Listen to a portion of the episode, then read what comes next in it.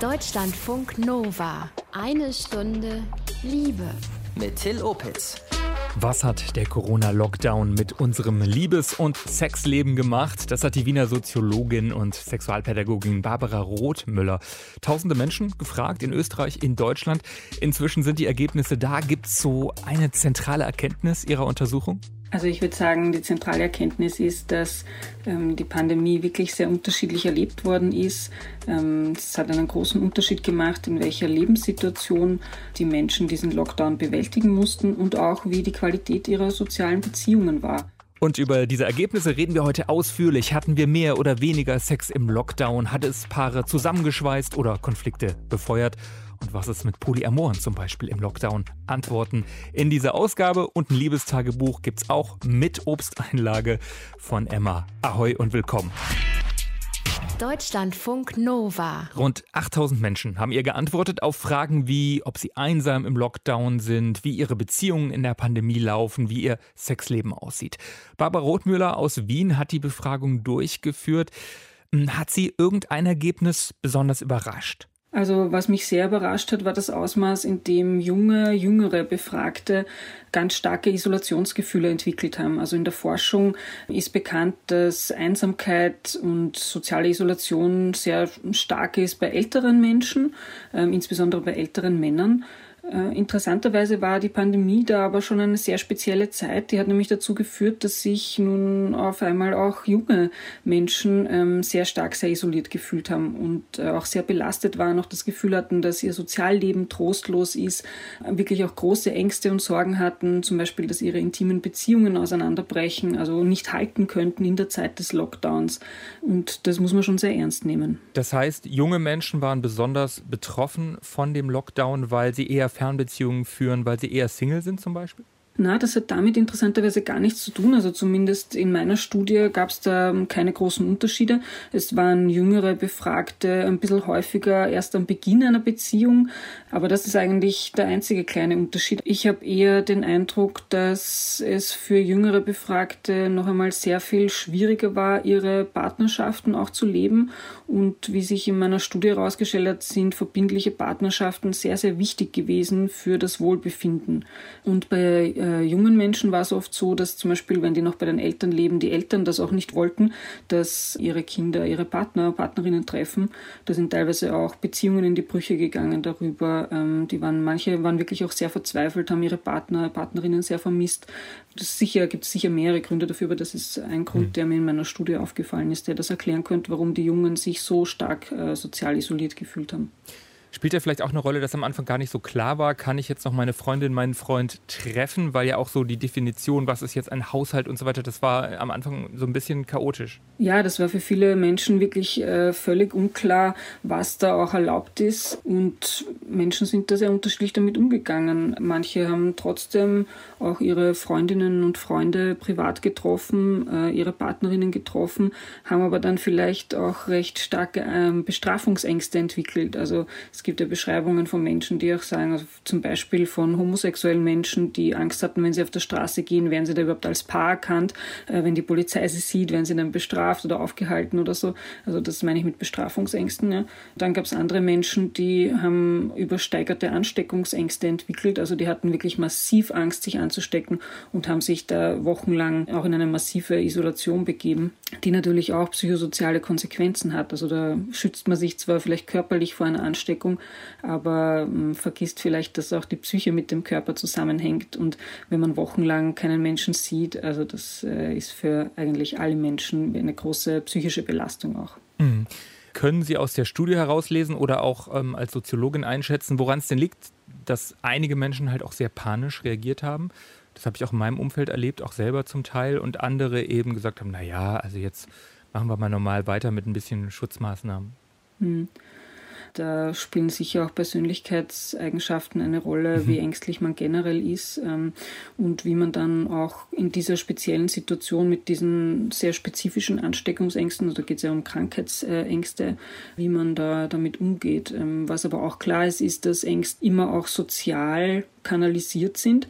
Und das hat man am Anfang der Pandemie auch recht stark gemerkt, dass Menschen, die irgendwie asiatisch ausschauen oder denen zugeschrieben wird, sie kommen aus dem asiatischen Raum, mit sehr starken diskriminierenden äh, Stereotypen konfrontiert worden sind. Ja, also da hat man auf einmal Ängste entwickelt, dass man sich bei dieser Gruppe ganz besonders häufig anstecken könnte oder so. Da wird es so ein bisschen irrational ne? und auch eben diskriminierend, weil realistisch gesehen kann man sich in der Familie genauso anstecken wie in der Straßenbahn oder in der U-Bahn. Corona-Ängste haben zum Teil zu diskriminierendem Verhalten gegenüber Menschen aus China, aber auch aus Italien zum Beispiel geführt, sagt Barbara Rothmüller von der Sigmund Freud Privatuniversität Wien. Und wir hatten in eine Stunde Liebe Paria schon mal gefragt, wie es euch im Lockdown ergangen ist. Sehr unterschiedlich, je nachdem, ob ihr euch sehen konntet zum Beispiel oder nicht. Also ich gebe ehrlich zu, was mir am meisten gerade zu schaffen macht, ist, sich nicht berühren können. Und da rede ich jetzt gar nicht von Sex oder so, sondern ich rede einfach davon, einfach meinen Freund mal in die Arme zu nehmen, weißt du? Das ist so diese, diese Kleinigkeiten, die man einfach gewohnt ist. Und ich glaube, jeder von uns merkt das, wenn wir jetzt dieses Social Distancing haben. Diese körperliche Nähe, die fehlt einem. Es ist halt alles ein bisschen chaotisch, weil überall Zeug rumsteht und Laptops und keine Ahnung.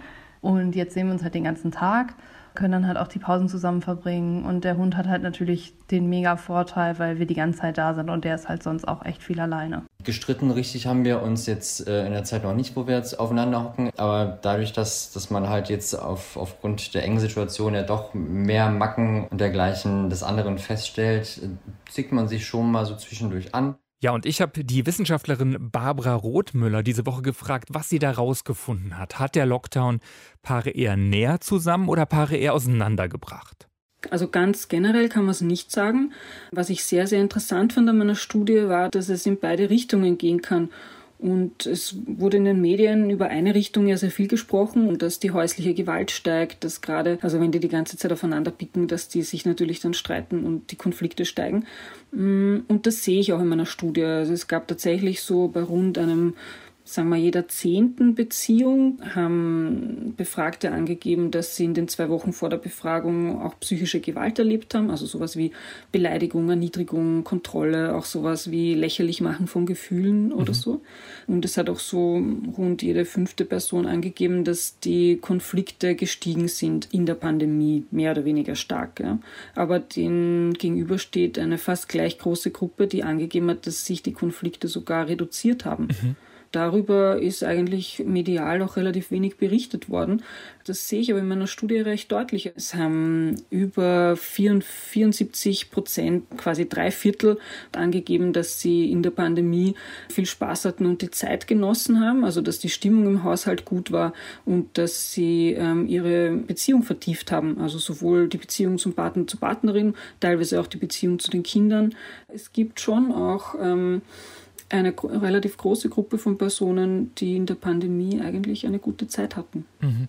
Kann man sagen, dass Corona da so ein bisschen wie so ein Beschleuniger gewirkt hat oder Verstärker? Also im Sinne von, wenn da eine gute Basis war, sind Leute enger auch zusammengerückt und da, wo es schon kriselte, vielleicht auch vorher Konflikte gab, die dann noch mehr aufgebrochen sind? Also bei manchen wird das sicher der Fall gewesen sein, aber ich bin sicher, dass das sich nicht so generalisieren lässt. Ähm, natürlich, wenn Menschen schon sehr gut in der Beziehung miteinander kommunizieren, also viel eh auch gute Gespräche führen und dann lang zusammen in ihrer Wohnung sitzen und da halt, das haben nämlich sehr viele geschildert, dass sie jetzt endlich Zeit hatten, um lange Gespräche mit ihrem Partner, ihrer Partnerin zu führen oder so. Das wurde auch irgendwie als ganz toll erlebt in der Zeit. Ja, wenn das natürlich ein Paar ist, das an und für sich eh nicht viel viel miteinander redet und dann aber die ganze Zeit zu Hause sitzt, schaut das natürlich auch noch einmal ganz anders aus. Aber es gibt ja Menschen, die haben erst kurz vor der Pandemie jemand kennengelernt Manche sind mit der Person dann oft auch recht schnell zusammengezogen, weil ja eben gesagt worden ist, nur Personen im gleichen Haushalt. Mhm. Und äh, dann haben die sich gedacht, na, dann macht man halt mal vorübergehend einen, einen Haushalt. Also da hat das sicher beschleunigt. Mhm. Und ähm, viele haben da auch entdeckt, dass sie eigentlich überraschend gut dann mit dieser Person klargekommen sind. Das heißt, man hat sich so eine Corona-Partnerschaft gesucht, die vielleicht sonst äh, noch ein bisschen mehr Zeit gebraucht hätte. Mhm. Ja, das kann man so sagen. Ähm, es waren überhaupt von den Personen, die auf Partnersuche waren in meiner Studie, gab es einen Teil, die tatsächlich explizit versucht haben, noch schnell für die Zeit der Pandemie eine Corona-Partnerin oder einen Corona-Partner zu finden. Aber ungefähr die Hälfte von denen hat das auch äh, im Laufe der Pandemie wieder aufgegeben. Mhm. Sie haben ja auch gefragt zum Sexleben. Wie hat sich das verändert bei den Paaren oder eben auch bei den frisch zusammengekommenen? Also man weiß aus der Sexualitätsforschung, dass Stresssituationen oder wenn man Angst hat oder sonst irgendwie unter Druck steht oder so, dass die schon auch einen teilweise massiven Einfluss haben können auf das sexuelle Begehren, also das Ausmaß, in dem man Lust hat auf Sex mit einer anderen Person oder auch Sex mit sich selbst. Und äh, in der Pandemie war das natürlich auch so. Ähm, sehr viele Menschen haben beschrieben, dass ihre Libido, also ihre sexuelle Lust abgenommen hat. Manche hatten wirklich gar keine Lust äh, mehr auf Sex in der Pandemie. Und das hat eben mit diesem Stress zu tun. Es gibt aber schon eine Gruppe von Personen, die tatsächlich mehr Lust auf Sex hatte in der Pandemie. Das waren oft Menschen, die eh auch generell sehr, man könnte sagen, sexuell erfahrungshungrig sind, die neue Erfahrungen suchen, die neugierig sind. Ähm, und bei denen hat das häufiger dazu geführt, die Pandemie, dass ähm, das sexuelle Begehren gestiegen ist. Die haben auch ähm, teilweise neue sexuelle Praktiken ausprobiert. Genau. Wenn sie einen Partner, Partnerin hatten sozusagen. Na, das waren, das hat mit der Beziehungsform nicht unbedingt was zu tun. Manche Menschen haben zum Beispiel digital vermittelt Sexualität gelebt, also quasi Cybersex ausprobiert in der einen oder anderen Form. Das muss jetzt nicht mit mhm. einer verbindlichen Partnerschaft zu tun haben. Die einen hatten weniger Lust auf Sex, andere haben neue Praktiken ausprobiert, sagt die Wiener Soziologin und Sexualpädagogin Barbara Rothmüller. Nach dem Liebestagebuch schauen wir auch nochmal explizit, wie Singles ging im Lockdown.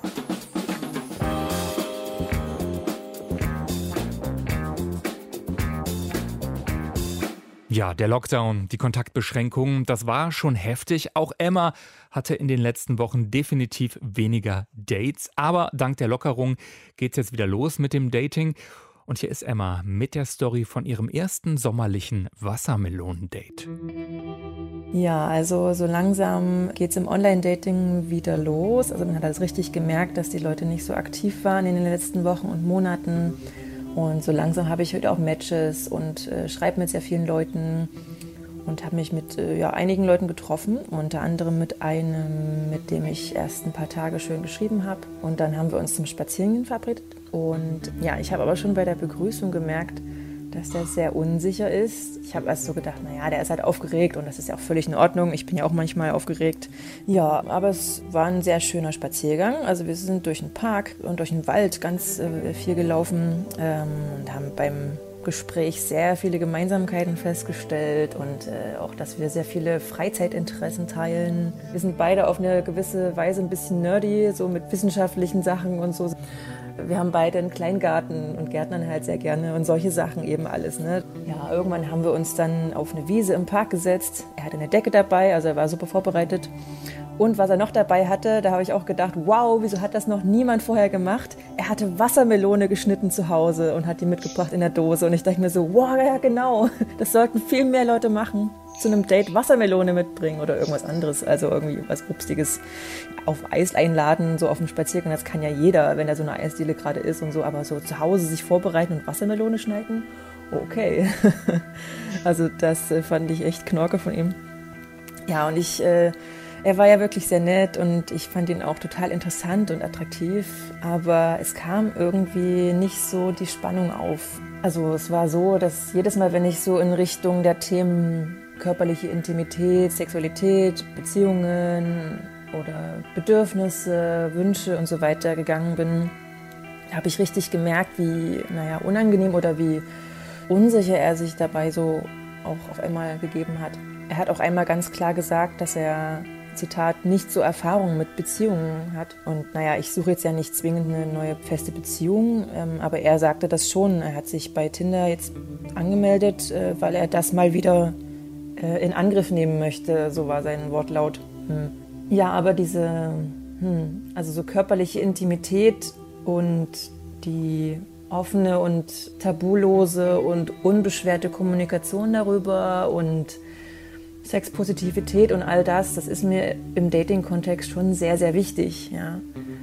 Und ähm, wenn dann jemand mit der Vorstellung rangeht, ja, ich habe mich bei Tinder angemeldet, weil ich auf jeden Fall eine neue Freundin suche, oder gerne eine neue Freundin haben möchte, dann decken sich unsere, ähm, unsere Wünsche und Erwartungen jetzt nicht so sehr. Ne? Äh, und er ist wirklich sehr, sehr introvertiert. Also ich bin auch introvertiert, Aber bei ihm kommt halt eben noch hinzu, dass er sehr unsicher ist und sehr schüchtern. Ich hatte ihm auch schon gesagt, dass ich nicht monogam date. Äh, das hat ihn augenscheinlich jetzt nicht so geschockt. Also er hat auch ähm, mal ein bisschen was dazu gefragt. Ja, und wir haben uns jetzt erstmal ähm, zum gemeinsamen Klettern verabredet. Ähm, also wir gehen beide sehr viel klettern und bouldern. Und ja, so ruhige Menschen sind eben meist sehr angenehme Kletterpartner. Und deswegen haben wir dann einfach gesagt, lass uns mal zusammen klettern gehen und äh, dann gucken wir mal, ähm, wie dann so die Stimmung ist. Ja. Wir, haben, wir haben schon wieder seitdem ein bisschen geschrieben, das ist jetzt ein paar Tage her, unser Date. Und ähm, ich freue mich trotzdem auf unser nächstes Treffen. Ja, mit Ihnen zusammen klettern zu gehen, wird bestimmt entspannt. Und so ein bisschen macht mich das ja auch so ein bisschen an, wenn jemand so ein bisschen unsicher und schüchtern ist, aber nicht so in dem Maße. Aber einfach eben, weil ich ihn so interessant und schön finde. Deswegen gebe ich ihm noch eine Chance. Danke Emma für dieses Liebestagebuch. Sie heißt in echt anders. Ja, und mehr Liebestagebuch-Folgen, die findet ihr auch auf Instagram TV. Einfach bei Deutschlandfunk Nova mal bei Insta vorbeischauen. Für Singles war der Lockdown durchaus eine harte Zeit, so wie für Lina aus Hamburg. Da hat nicht nur der Körperkontakt gefehlt. Also ich wohne halt auch alleine und da ist es dann natürlich schon dass einem schon, schon auch menschliche Nähe fehlt, das, das merke ich schon auch. Aber ich glaube, dass da die Langeweile tatsächlich überwiegt, weil ich ja sowieso jetzt nicht unbedingt mich gleich mit jemandem äh, treffen würde. Deshalb ist es eher die Langeweile, denke ich. Und wie es Leuten ergangen ist im Lockdown, das hat die Wiener Soziologin Barbara Rothmüller erforscht im April. Jetzt sind die Ergebnisse da und ich habe sie gefragt, wie Singles jetzt als spezifische Gruppe sozusagen den Lockdown erlebt oder durchlebt haben. Bei Singles muss man unterscheiden, genauso wie bei Menschen in Paarbeziehungen. Ähm, es gibt ja sehr unterschiedliche ähm, Arten und Weisen, sein Single-Leben zu leben.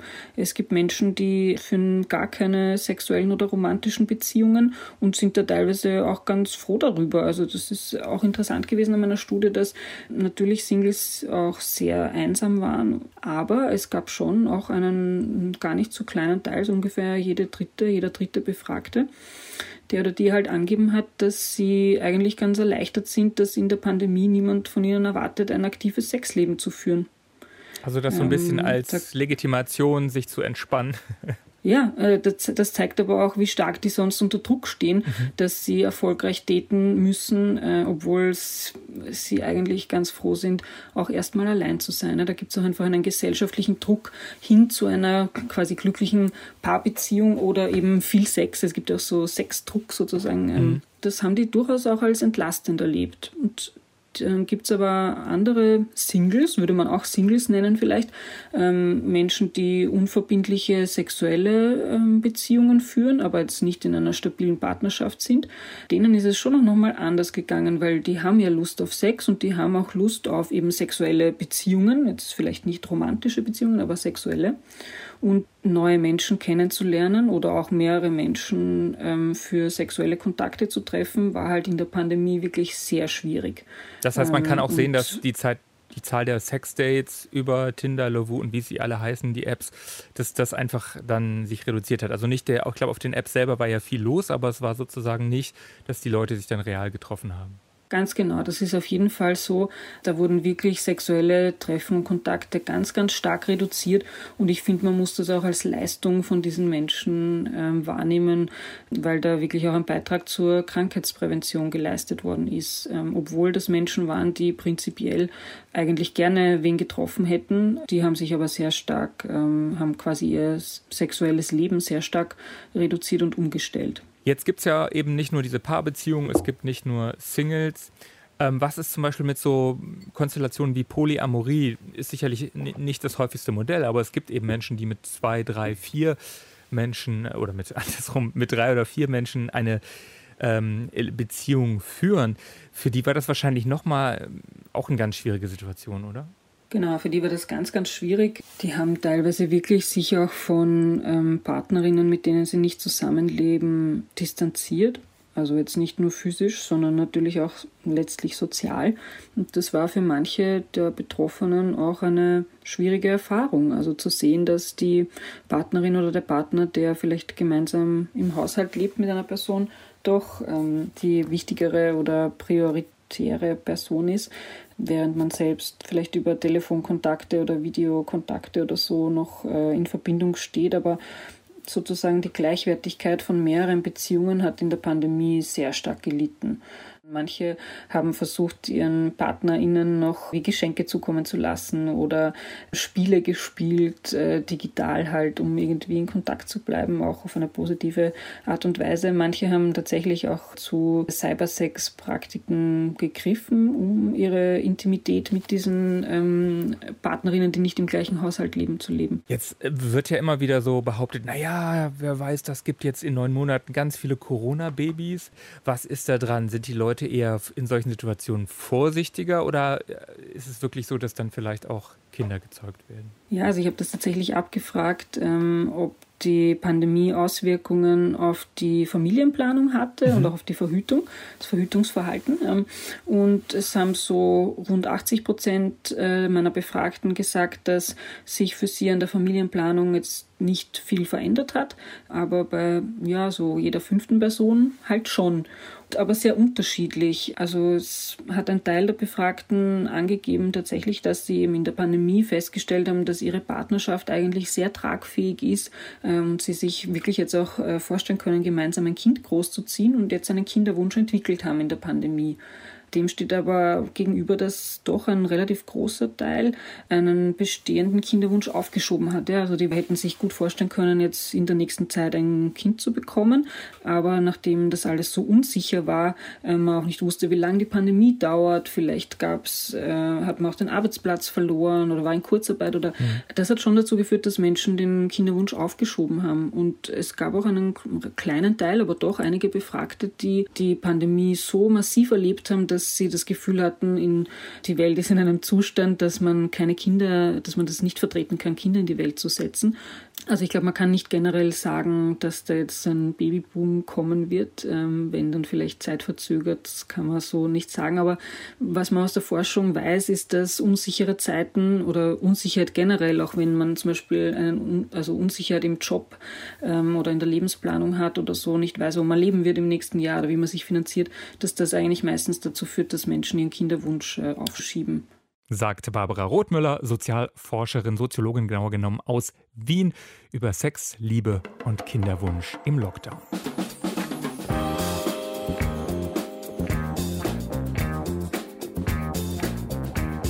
Ganz ehrlich, habt ihr in Zeiten der strengen Kontaktbeschränkungen auf Cybersex, auf Sexting zurückgegriffen oder ist das eher gar nichts für euch?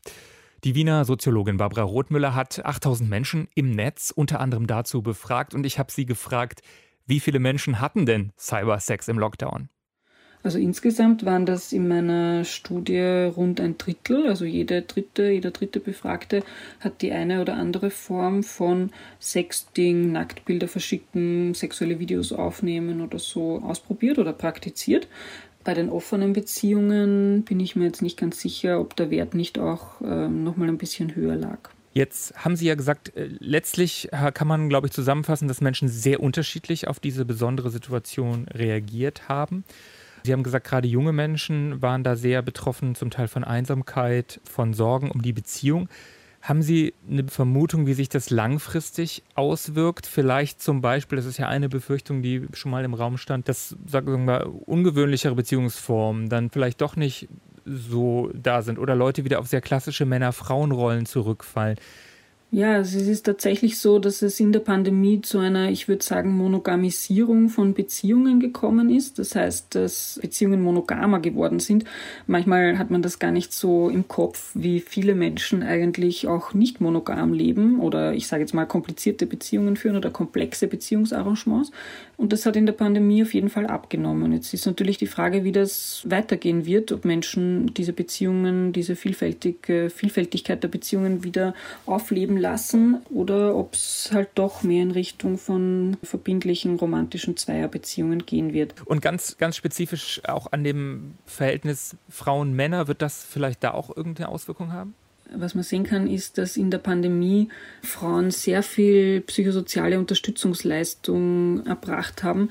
Das heißt, dass wenn es Menschen nicht gut gegangen ist, dass sie sich sehr stark und häufig an Frauen gewendet haben. Frauen in der Familie, Frauen im Freundeskreis.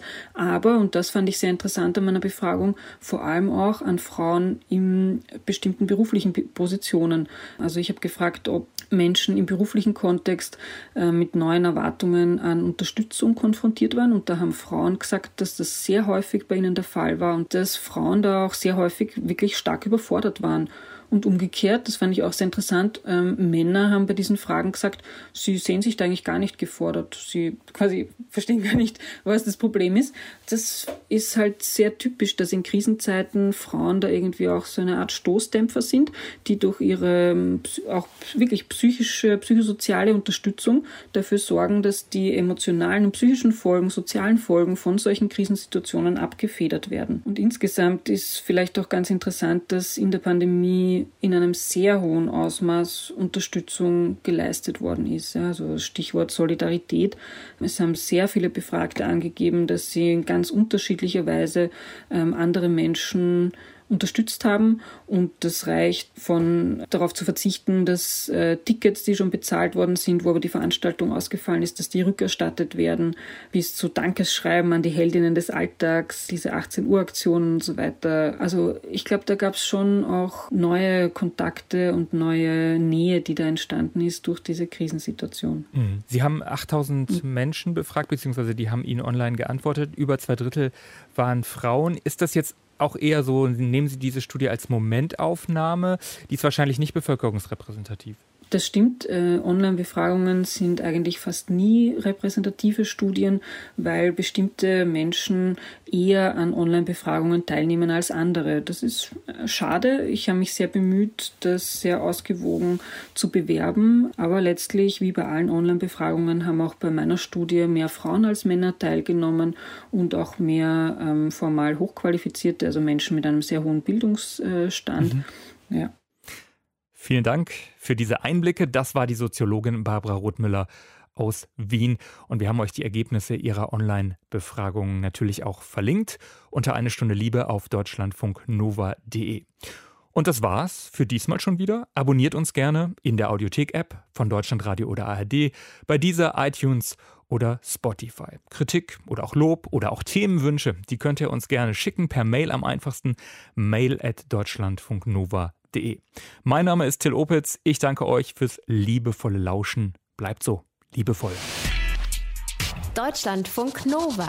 Eine Stunde Liebe. Jeden Freitag um 20 Uhr. Mehr auf deutschlandfunknova.de.